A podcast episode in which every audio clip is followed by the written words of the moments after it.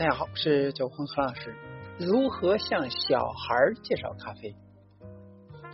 咖啡呢是世界上最受欢迎的饮料之一。据统计呢，在二零一九到二零二零年期间，全球消费了近一点七亿袋六十公斤的咖啡。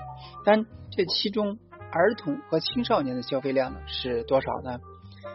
有一些文化当中，孩子从小喝咖啡是很常见的；而在另一个些文化当中呢，咖啡被视为成人的饮料。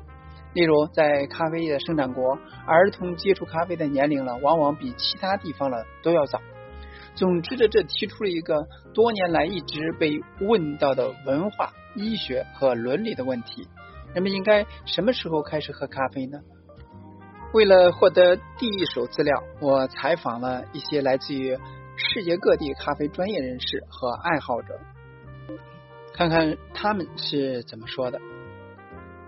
成人饮料对于孩子来说呢，咖啡是成人饮料，是一种被限制或者说禁止的东西，因此呢，许多人对咖啡呢都很好奇。Frank 是生活在巴西的德国人类学家和咖啡商人。他告诉我，他第一次喝咖啡的是五六岁的时候，他的祖母偶尔会给他煮一点他咖啡来解缓解头痛，但他喝的时候呢并不多。弗兰克说，在德国呢，孩子们不允许经常喝咖啡的，咖啡被认为是一种刺激性的饮料，不适合儿童饮用，因为他们已经很活跃了。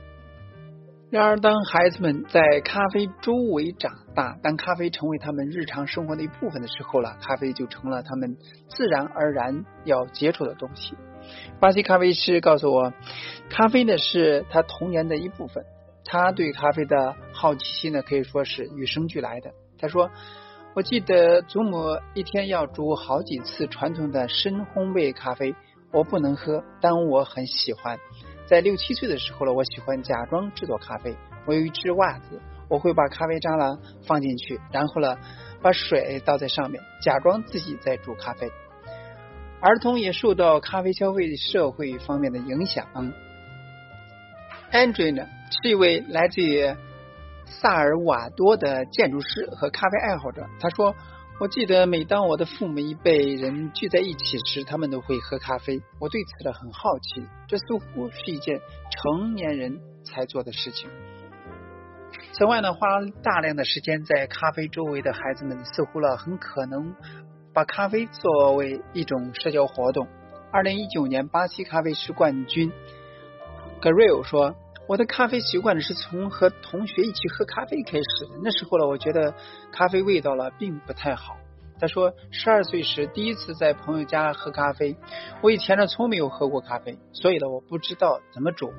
我用的是非常浓的比例，很苦，我不喜欢，都没有喝完。孩子们在很小的时候呢就开始尝试咖啡。如果说没有足够的牛奶和糖，他们也是很难享受咖啡的。艾瑞呢证实，他第一次喝咖啡的也加了牛奶和糖，但即便如此了，他说当时咖啡味道呢也没有给他留下很好的印象。易德性和文化影响。And Eamon 是二零一七年的瑞士咖啡师冠军，他在澳大利亚的一个工作室工作。他告诉我。当他还是个孩子的时候呢，父母喝的是在瑞士唯一能买到的劣质速溶咖啡。他的个人文化背景和家庭背景会影响你开开始喝咖啡的方式和你的咖啡行为。在那之后了很多年不喝咖啡，直到二十六岁的时候了，他为了面试而尝试了浓缩咖啡。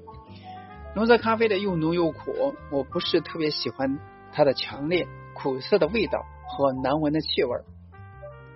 尽管像瑞士这样的国家，咖啡质量在过去几十年里面有了很大的提高，但可以理解的是，咖啡生产国的儿童与咖啡有着完全不同的关系。我第一次喝咖啡的是在三岁的时候。艾瑞呢解释道，在萨尔瓦多本土人当中，咖啡是继水之后最常见的第二种饮料。艾蒙德呢？他说，咖啡就像刷牙，它变成了一种习惯。你甚至呢都没有意识到你在这么做。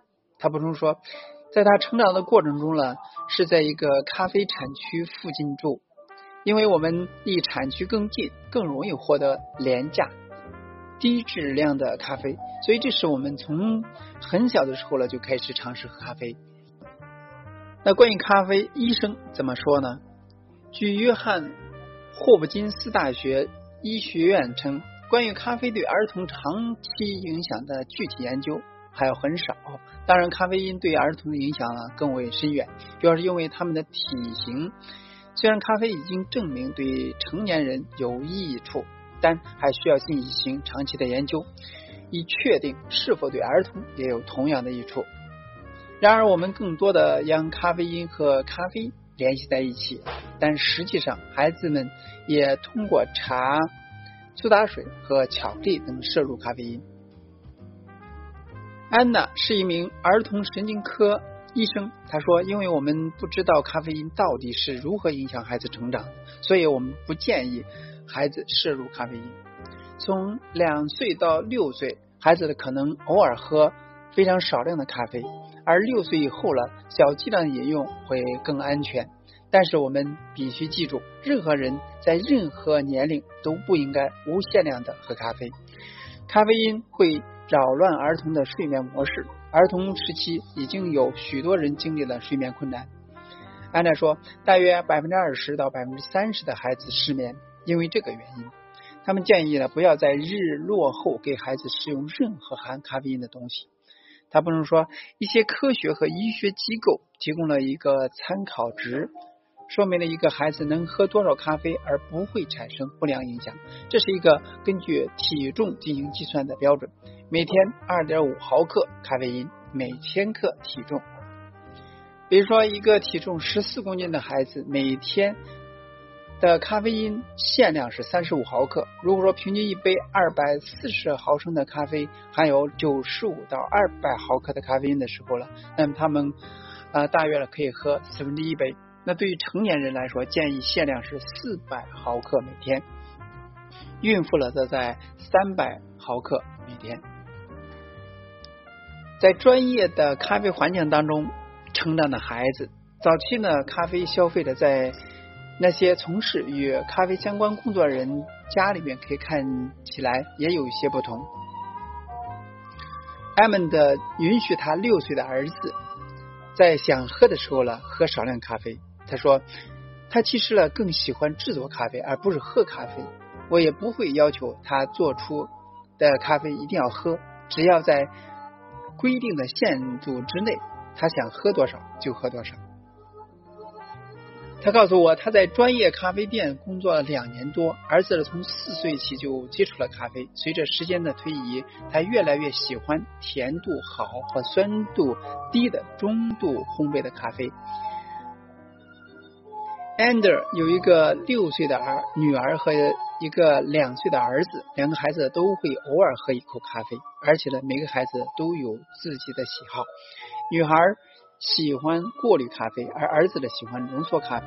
他们都喜欢喝用咖啡机打发的牛奶。两人都喜欢宝贝奇诺，就是说不加咖啡的打发牛奶。他们呢非常挑剔，如果说牛奶在稠度和温度上不够完美的话，他们就不会喝。安德比冲说，他最近呢开始教孩子更多的是如何成为一名咖啡师。这很有趣，孩子们学得很快。根据世界咖啡师锦标赛技术标准，那我儿子已经可以按标准萃取了。他解释说，在新冠疫情肆虐的封锁期间呢，他们用低板和铝箔制作一台咖啡机和研磨机，用来制作浓缩咖啡。孩子们呢喜欢了解我的职业。你可以让孩子很早就开始接触咖啡，当然呢，必须注意他们的咖啡因摄取量。只要注意这一点，那开始喝咖啡永远不会太早。很明显呢，你的环境、文化和早期经历会影响你对咖啡早期想法和感受。劣质咖啡豆或者说浓烈苦涩的口味，可能会让咖啡的孩子们呢对咖啡望而却步，而。花时间在高质量的咖啡上，才能够真正懂得品尝咖啡。然而，无论何时何地向孩子介绍咖啡，重要的是让他们合理的饮用咖啡，并与咖啡建立积极的关系。那以上呢，主要是分析了一下孩子饮用咖啡的呃量的要求，以及这个不提倡喝咖啡，少量饮是不影响的。当然了，最终呢还是呃建立起孩子对咖啡的正确认识和兴趣。当然了，随着咖啡的普及的孩子接触咖啡是必然的。怎样给他解释？你可以通过以上的。信息的给予正确的解答，希望给大家所帮助。今天就到这里，咱们下次再见。